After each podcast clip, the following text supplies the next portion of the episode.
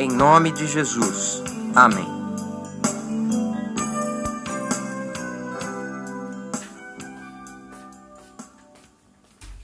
Vamos ler em Êxodo capítulo 14, e aqui está o versículo 10 dizendo assim: E chegando o Faraó, os filhos de Israel levantaram seus olhos, e eis que os egípcios vinham atrás deles, e temeram muito. Então os filhos de Israel clamaram ao Senhor e disseram a Moisés: Não havia sepulcros no Egito para nos tirares de lá para que morramos nesse deserto? Por que nos fizeste isto? Que nos tens tirado do Egito? Não é esta palavra que te temos falado no Egito, dizendo: Deixa-nos que sirvamos aos egípcios, pois que melhor nos fora servir aos egípcios do que morrermos no deserto. Moisés, porém, disse ao povo: Não temais, estais quietos e vede o livramento do Senhor que hoje vos fará, porque aos egípcios que hoje vistes, nunca mais vereis para sempre. O Senhor pelejará por vós e vos calareis. Então disse o Senhor a Moisés: Por que clamas a mim? Dize aos filhos de Israel que marchem. Queridos irmãos e irmãs, analisando o quadro que nós estamos vivendo hoje, no contexto do mundo violento, de problemas, de dificuldades, em que os grandes líderes não têm resposta para a situação, em que todos chegaram à conclusão que o homem não tem resposta para os problemas do homem. Dentro de um contexto de um mundo em crise, Certamente a expressão que nós mais ouvimos é essa: é tempo difícil. Ou alguma coisa, por exemplo, dizendo: é tempo de crise, é tempo de problema, é tempo de aflição, é tempo de morte. E com isso, muita gente perde o seu potencial e começa a dizer: é tempo de desistir, não dá para prosseguir, não dá para ir em frente. É tempo ruim, é tempo de tristeza, é tempo de angústia, é tempo disso, é tempo daquilo, só coisas negativas. Foi pensando nesse contexto que Deus colocou no meu coração uma mensagem para falar a você, que tem por título: É tempo de marchar. É tempo de marchar. É tempo de marchar. Independente da circunstância, Independente do mundo que vivemos, eu declaro em nome de Jesus que é tempo de marchar. Glória seja dada ao nome do Senhor. No contexto de um mundo em crise, a igreja faz a diferença. No que é, no que proclama e no que crê. No que é igreja gloriosa, comprada pelo sangue de Jesus no que proclama a mensagem poderosa do Evangelho, no que crê Jesus, o Todo-Poderoso, que ressuscitou e está vivo para todo sempre. É por isso e baseado nisso que eu quero declarar que não é tempo de voltar atrás, não é tempo de desistir. Sim, há problemas, há lutas, mas apesar de tudo isso, é tempo de marchar, confiando no poder do grande Deus que confiamos e cremos que conhecemos, o Deus Jeová. Tomamos como base esse texto de Êxodo capítulo 14, quando a Bíblia diz que depois de mais de 400 anos de cativeiro, Deus resolve libertar o povo de Israel do Egito. Então, Deus escolhe a Moisés como líder, mas o que faz Moisés? Faz como muitos de nós. Moisés relutou, Moisés deu desculpas, desculpa de incapacidade, desculpa de que não podia, de não saber falar, e praticamente Moisés tentou de todas as maneiras fugir da responsabilidade que Deus colocava sobre os seus ombros. Mas, aleluia, na chamada de Moisés, aprendemos algumas coisas preciosas que são lições para serem aplicadas hoje, agora, na vida de cada um de nós. A primeira dela é que Deus tem um tempo determinado e certo para agir na nossa vida. Moisés relutou com Deus, dizendo: Eu não posso, eu não tenho capacidade. Ele se apresenta diante de Deus como se Deus dependesse dele. Vivemos num contexto de muita gente que traz a escala de valores da sociedade para dentro da vida cristã. E lá fora, consegue alguma coisa quem tem, faz alguma coisa quem pode, mas na obra do Senhor consegue alguma coisa ou faz alguma coisa quem confia no Deus criador dos céus e da terra e quem conhece ao Deus poderoso, o El Shaddai, o todo poderoso. Glória seja dado ao nome do Senhor para todos sempre. Aleluia! Glória a Deus!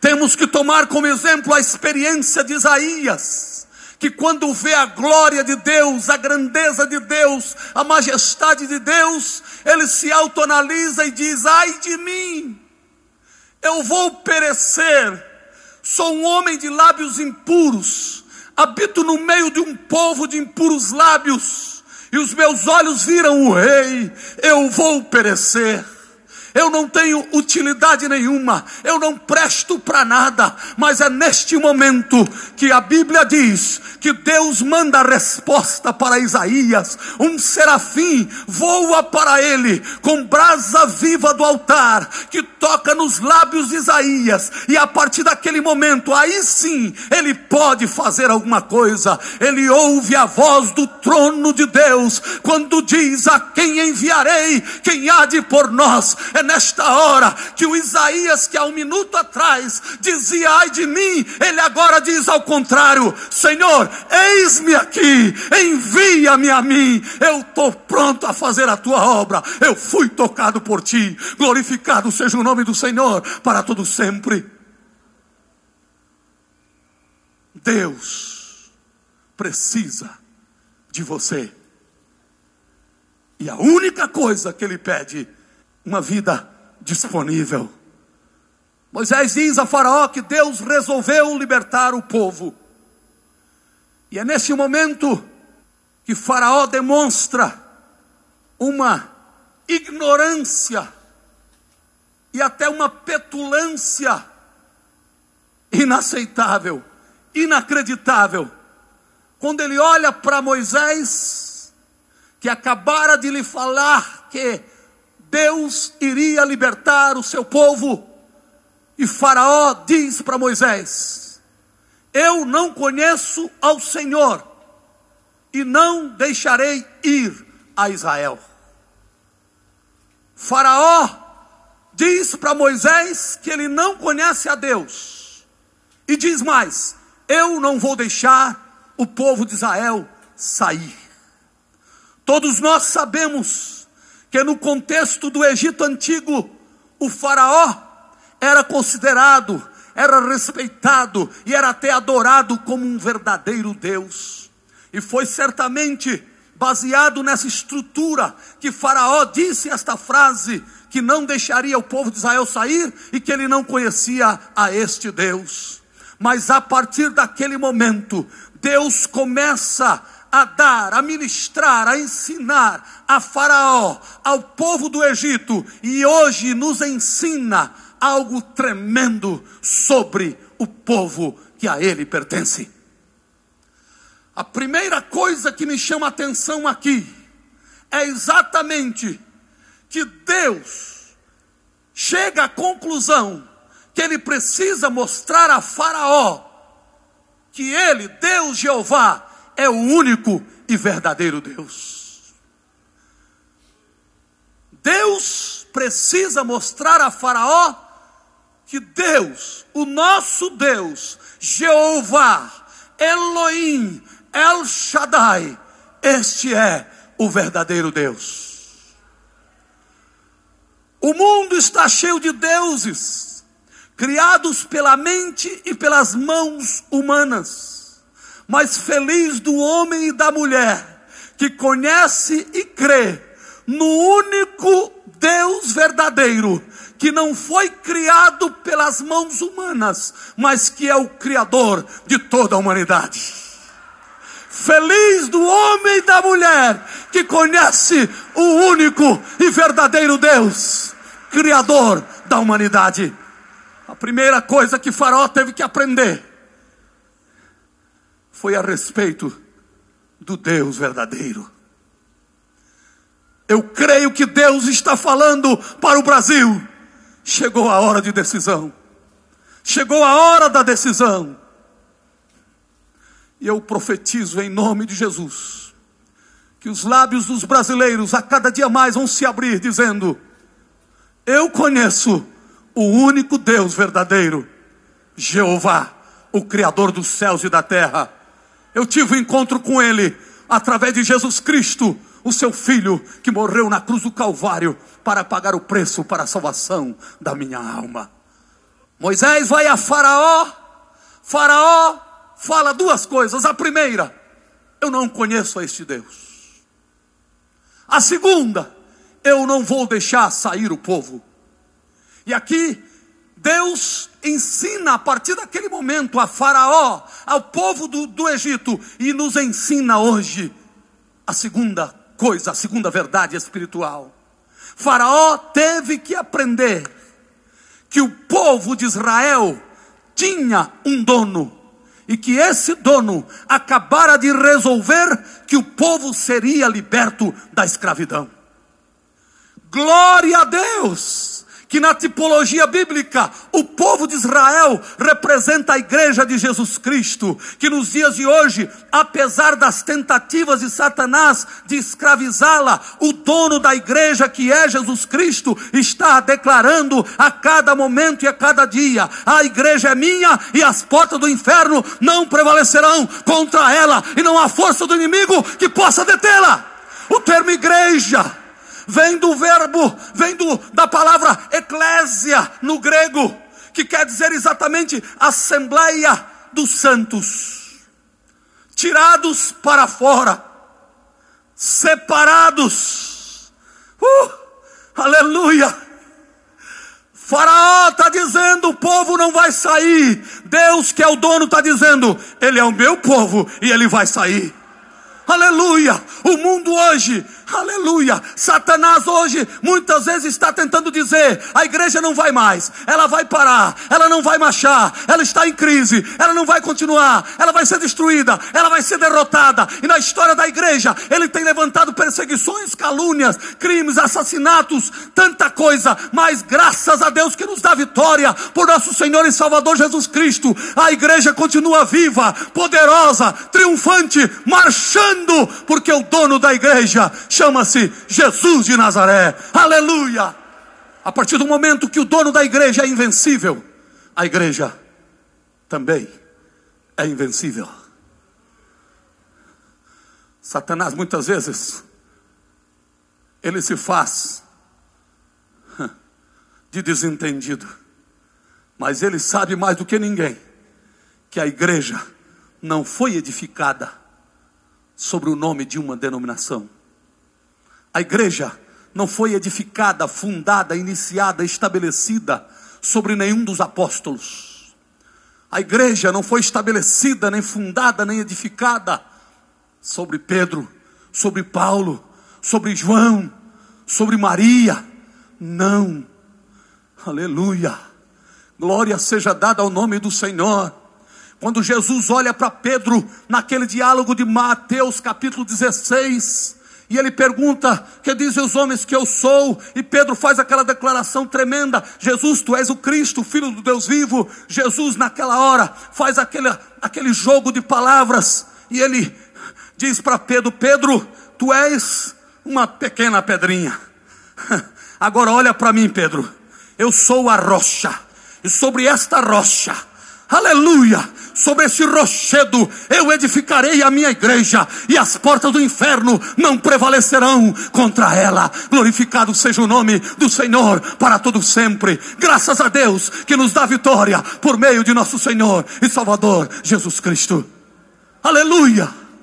Sabe por que eu creio na vitória da igreja? Porque a igreja não está edificada sobre Pedro, sobre Paulo, sobre João, sobre Maria, sobre nenhum apóstolo, sobre Lutero, sobre Spurgeon, sobre qualquer líder, qualquer pastor, qualquer sacerdote. A igreja está edificada sobre a rocha que é Jesus de Nazaré, invencível, imutável, glorioso, eterno, soberano, para sempre a Ele glória. Aleluia. Faraó, você precisa aprender duas coisas. Primeiro, eu sou o único Deus verdadeiro, diz o Senhor. Segundo, o povo tem um dono.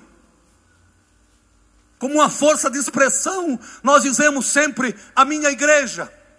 Mas me preocupa às vezes quando por trás dessas palavras existe talvez consciente ou inconscientemente, um desejo, uma tentativa, um pensamento de dominar a igreja. Mas eu quero declarar: qualquer um pode dizer a minha igreja, mas a igreja do Senhor não é do Paulo, não é do Pedro, não é do João, não é do Jabes, a igreja é de Jesus de Nazaré, que comprou a igreja, pagou o preço, derramou sangue na cruz, fostes comprado por bom preço. Glorificai, pois, a Deus.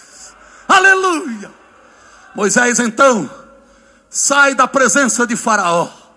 E depois de uma verdadeira queda de braço entre Faraó e Deus, entre Faraó e Jeová, não há dúvida que o Senhor prevaleceu. Aleluia. Por fim, Israel saiu do Egito numa multidão incalculável de pessoas. E depois que o povo sai, caminha um pouco, Israel para para descansar, para comemorar, mas de repente, naquele momento, alguém olha para trás e diz: Lá vem Faraó, vinha com seu exército, vinha com a intenção de destruir ou de levar de volta o povo de Israel para a escravidão. A Bíblia diz que quando o povo de Israel viu que o exército de Faraó estava vindo em sua direção, o povo temeu, murmurou, praticamente entrou em pânico e desespero com medo de Faraó. Mas foi neste momento que Moisés clamou ao Senhor e o Senhor respondeu com braço forte e poderoso. Aleluia! A Bíblia diz que Deus abriu o mar vermelho, o povo de Israel passou a pé enxuto, e a vitória era somente para o povo de Israel, porque quando o exército de Faraó quis também aproveitar a bênção, atravessar o mar, Deus fez com que as águas do mar voltassem ao seu curso normal e todo o exército de Faraó pereceu. A bênção de Deus é para aqueles que pertencem a Ele. Quantos pertencem ao Senhor? Diga: a bênção de Deus é para mim. Repita isso mais uma vez: a bênção de Deus é para mim. Aleluia! É por isso que, numa das cartas do Apocalipse, o Senhor diz: guarda o que tens para que ninguém tome a tua coroa. Tem muita gente desprezando a bênção de Deus. Tem muita gente deixando de lado a bênção do Senhor, mas eu quero repetir isso. Tome posse, aleluia, assuma, viva, comemore, celebre a bênção de Deus é para você. Aleluia! Analisando esse texto e esse fato histórico, e fazendo um paralelo com a nossa vida hoje, onde temos que enfrentar tantos obstáculos, tantos desafios, verdadeiros oceanos de lutas e problemas. Foi pensando nisso que Deus colocou em meu coração esta mensagem. Não é tempo de voltar atrás, não é tempo de desistir, é tempo de marchar. Assim como o povo de Israel entrou em pânico diante daquela dificuldade, quantas vezes nós também ficamos totalmente desestruturados diante dos obstáculos e dos problemas que surgem à nossa frente. É como o mar vermelho na frente do povo de Israel. Mas, da mesma maneira que Deus falou ao povo de Israel, Ele fala agora, hoje, comigo e com você.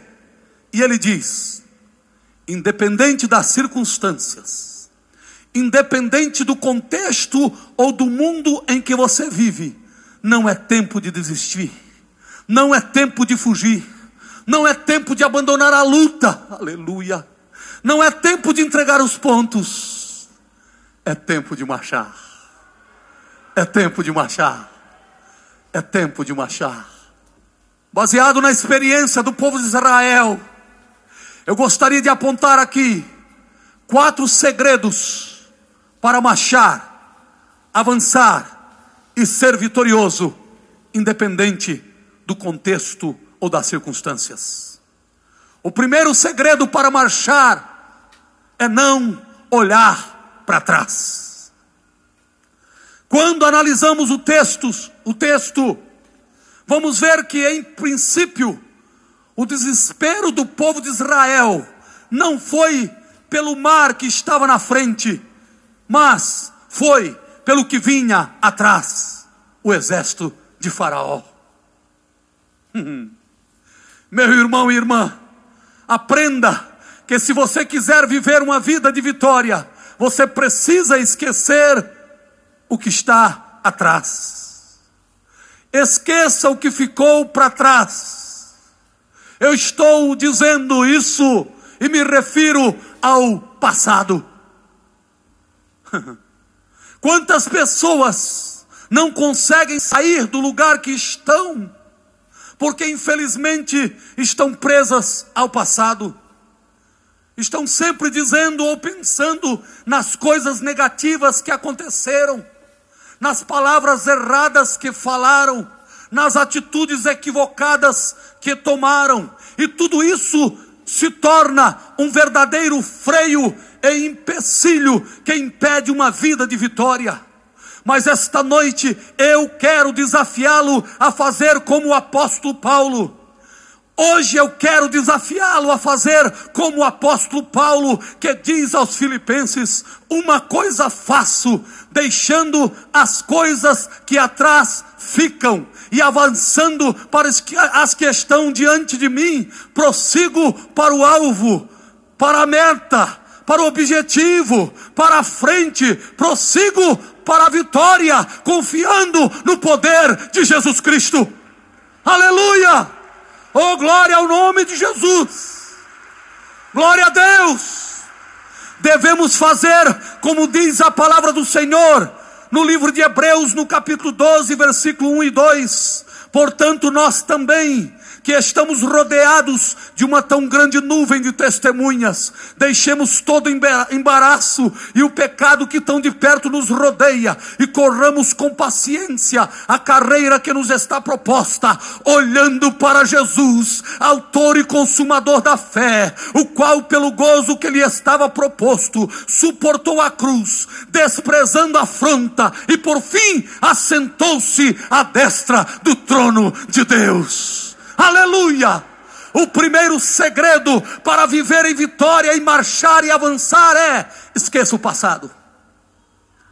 Esqueça o que ficou para trás. Aleluia! Uh. O passado tem sido problema na vida de muita gente. Escute isso. Quantos casamentos estão se desfazendo ou já foram desfeitos? Por causa de problemas que aconteceram no passado. Há um falso perdão, e na primeira oportunidade se lança em rosto a mesma coisa, e o amor se transforma em ódio. Ao invés de perdão, nasce um profundo desejo de vingança. Mas eu quero declarar em nome de Jesus: chegou a hora de esquecer o passado, superar tudo e marchar em vitória e harmonia pelo poder do sangue vertido na cruz do Calvário. Proponho mais uma vez a você Troque a palavra separar pela palavra superar. Casamentos hoje são como uma casca de ovo, são como um fio de cabelo, de cabelo. Qualquer coisinha, vamos separar, não dá mais, vamos desistir. Em nome de Jesus, escute isso. Guarde esta palavra. Tenha ela sempre pronta na sua boca e no seu coração. Vamos superar. Vamos vencer. Vamos marchar. Vamos em frente. Vamos perdoar. Vamos amar. A vitória é nossa. Pelo sangue de Jesus. E eu ministro esta palavra de uma forma muito objetiva a cada pessoa que ouve e que está vivendo este momento de crise no casamento. Hum. Quantas pessoas não avançam na vida espiritual porque estão presas a pecados que cometeram no passado? Eu quero desafiá-lo a crer e tomar posse da vitória e da palavra de Deus que diz: se confessarmos os nossos pecados, Ele é fiel e justo para nos perdoar de todo o pecado. Aleluia! O passado tem sido um empecilho na vida de muita gente, em todas as áreas. Quem sabe você que está me ouvindo, não avança no campo empresarial, por causa de uma experiência de falência no passado. Quem sabe você não avança e não vive em vitória hoje, porque a sua memória está cheia de marcas do passado, feridas, marcas e lembranças que têm praticamente minado o seu potencial tem lhe deixado estagnado, sem dar um passo adiante, mas eu lhe desafio neste momento a tomar posse das promessas do Senhor, pois foi Ele mesmo que disse: basta cada dia o seu mal, então Ontem já era, o passado ficou para trás. Deus tem reservado um novo dia de vitórias e conquistas. Eu quero desafiar você a declarar como salmista: Este é o dia que o Senhor Deus fez, me alegrarei e serei feliz. Aleluia! O primeiro segredo: esqueça o passado. É tempo de marchar. É tempo de marchar. Guarde esse segredo para marchar. Esqueça o passado. O que aconteceu de negativo e de ruim há um minuto atrás, esqueça. Serve de experiência? Sim. Serve de lição? Sim. Mas jamais pode atrapalhar o meu presente e o meu futuro, que é glorioso, de acordo com as promessas do Senhor. Aleluia. Segundo segredo que aprendemos para marchar na experiência do povo de Israel é fazer exatamente o que o povo de Israel fez. Quando Moisés clamou ao Senhor, Deus respondeu dizendo: Por que clamas a mim? Diga ao povo de Israel que marche. Se você quiser viver em vitória, faça alguma coisa. Tem muita gente precisando de um milagre de Deus. E a única coisa que está faltando para Deus realizar o milagre é Deus ver você se levantar e começar a agir e caminhar por fé, porque a vitória é sua pelo poder de Jesus Cristo. Aleluia! Oh, glória a Deus! Eu lhe desafio, saia do seu estado de inoperância, estagnação e até preguiça saia do seu estado de autojustificação e comece a agir. Tem pessoas que ficam como brasileiros cantando, deitado eternamente em berço esplêndido. Muitas vezes numa atitude que só demonstra uma coisa: preguiça, preguiça e preguiça. E a palavra do Senhor é essa: vai ter com as formigas ó oh, preguiçoso. Está desempregado? Faça a sua parte. Procure. Levante cedo. Batalhe. Acorde um pouquinho antes e saia, porque Ele vai abrir a porta para você.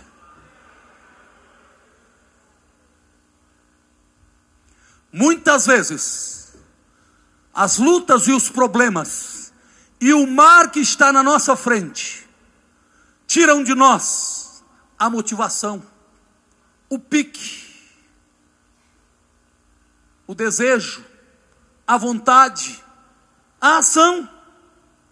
E muitas vezes nós, numa falsa espiritualidade, queremos justificar a nossa preguiça, a nossa falta de ação, dizendo que isso é confiança em Deus. Que Deus nos dê discernimento para entender realmente se estamos vivendo com confiança em Deus ou estamos com preguiça.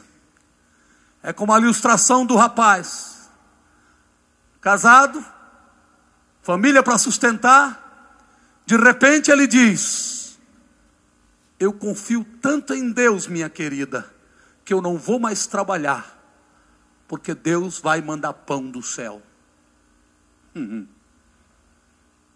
Acordou de manhã, a esposa está esperando pão para o café da manhã. Ele diz: Vamos esperar, Deus vai mandar.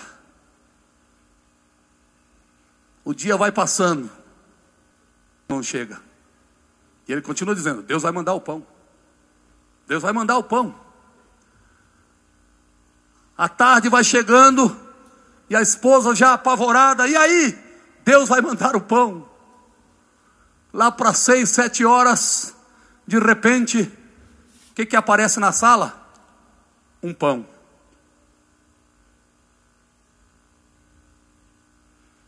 Ele começa a comemorar, estende a mão para pegar o pão, o pão sai. E para resumir a história, por duas horas, ele está numa corrida desesperada dentro da casa, porque quando ele chega perto do pão, o pão corre. E ele vai pegar o pão, foge. Quando ele já não aguenta mais, exausto, todo suado, o pão para, olha para ele e diz: Agora você pode comer, porque do suor do teu rosto comerás o teu pão. Fala para quem está perto de você aí, faça alguma coisa. O povo de Israel atravessou o Mar Vermelho, porque caminhou em direção ao mar antes que o mar se abrisse, confiando na promessa do Senhor. Milagre, milagre é uma sociedade entre você e Deus. Às vezes nós apresentamos apenas o problema, mas sempre tem uma centelha de fé que Deus considera e realiza o milagre em nosso favor. Portanto, faça alguma coisa. Quer viver em paz? Tome uma atitude. Perdoe. Perdoe. Plante a semente do perdão. Eu repito o que eu sempre digo: a maior vingança é o perdão. Quer se vingar de alguém? Perdoe. Tome uma atitude. O povo de Israel recebeu a vitória porque tomou uma atitude. O terceiro segredo para marchar, independente da circunstância, é confiar no poder do Deus Jeová.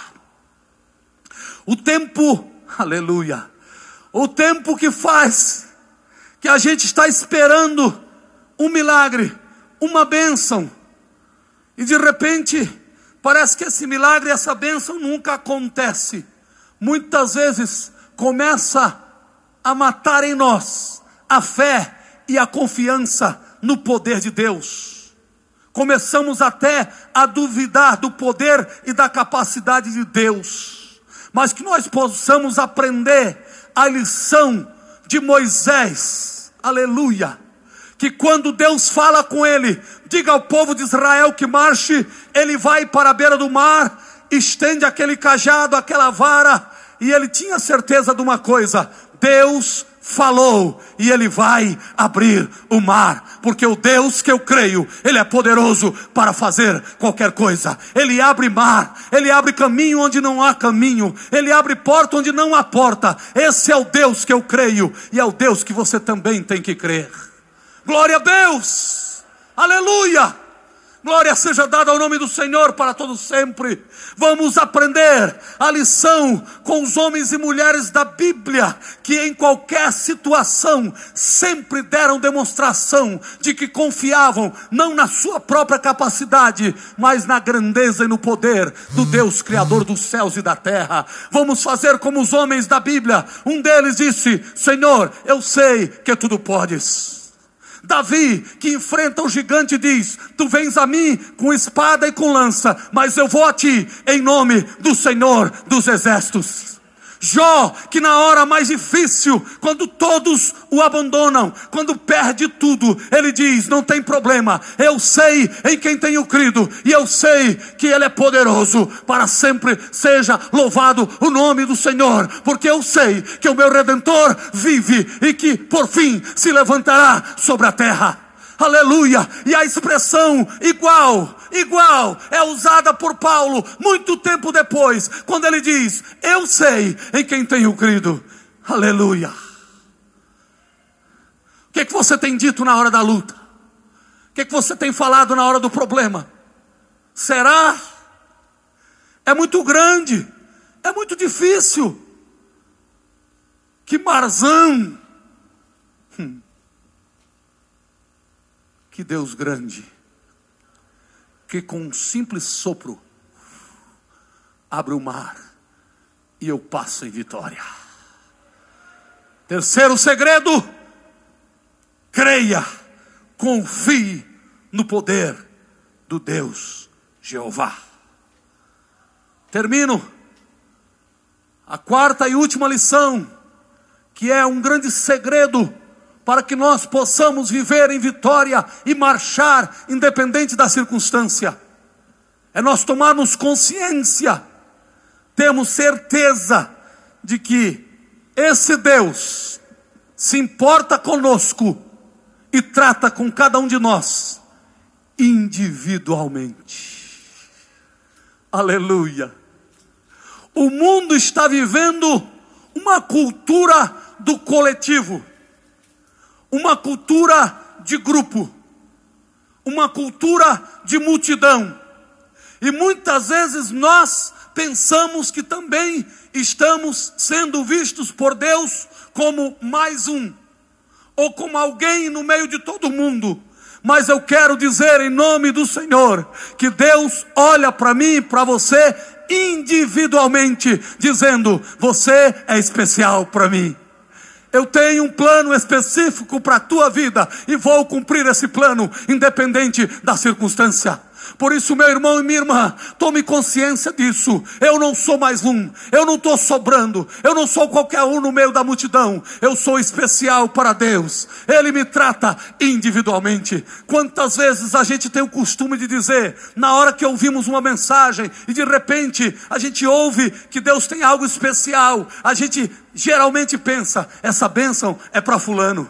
Essa bênção é para o meu irmão, essa bênção é para minha irmã, mas eu quero dizer em nome de Jesus: não transfira a bênção. Hoje, esta bênção é para você, é para você, é para você, é para você, é para você. Glória seja dada ao nome do Senhor para todos sempre.